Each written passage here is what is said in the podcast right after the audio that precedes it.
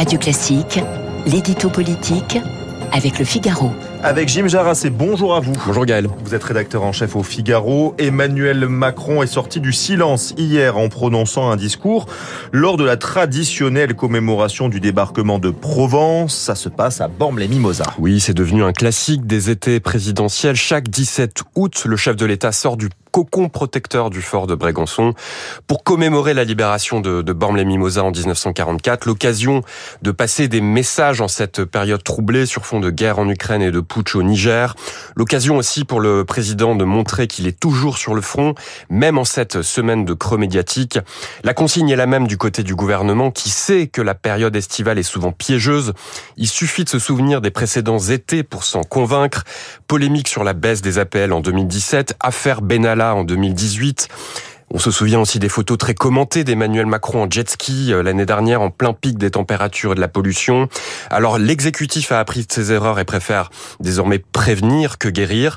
Sur la canicule qui pointe le bout de son nez par exemple, avant même que les températures ne flambent, Elisabeth Borne a convoqué hier une cellule de crise interministérielle.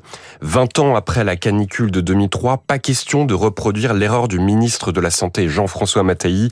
On s'en souvient qui n'avait pas daigné quitter sa maison du Var alors que la situation sanitaire était critique. Alors si l'été s'est plutôt bien passé, la rentrée s'annonce beaucoup plus complexe. Oui, autant dire que lors du premier Conseil des ministres de l'année qu'il réunira mercredi prochain, Emmanuel Macron va devoir trouver les mots pour assurer ses ministres car après la première année d'un quinquennat mal emmanché, la situation politique ne s'est pas débloquée, la majorité ne tient toujours qu'à un fil et malgré les multiples initiatives elles sont très nombreuses. Emmanuel Macron a encore euh, annoncé son intention de, de réunir toutes les forces politiques de ce qu'il appelle l'arc républicain à la rentrée. Et eh bien malgré ça, on voit mal comment l'exécutif peut décrocher de nouveaux soutiens, surtout au moment où les élections sénatoriales cet automne puis européennes en juin pointent le bout de leur nez.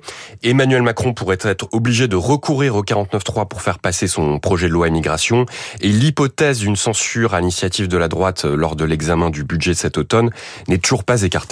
La seule chose qui est sûre finalement dans cette année politique qui démarre, c'est que la course pour l'après Emmanuel Macron est déjà lancée. Oui, et c'est certainement un nouveau signe de faiblesse euh, du chef de l'État qui peine à contenir les ambitions de, des leaders de sa majorité.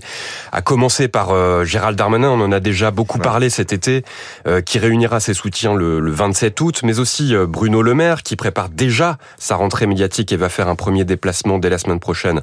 Ce sera en Haute-Savoie. Et enfin, Édouard Philippe qui prévoit lui aussi de, de publier un, un, livre sur le thème de l'éducation début septembre. Et encore tout ça, c'est sans compter les velléités de François Bayrou et le besoin d'exister de, de l'aile gauche de la majorité. Les fauves sont bien lâchés et la guerre qui s'annonce pourrait sonner le glas du dépassement politique pour lequel Emmanuel Macron s'est embattu. Merci beaucoup Jim Jarassé. Lundi, c'est Dina Cohen qui nous rejoint, c'est bien fait. ça? Eh bien, je vous souhaite un bon week-end. Bon week-end à vous. Jim Jarassé. Tout de suite, c'est l'heure.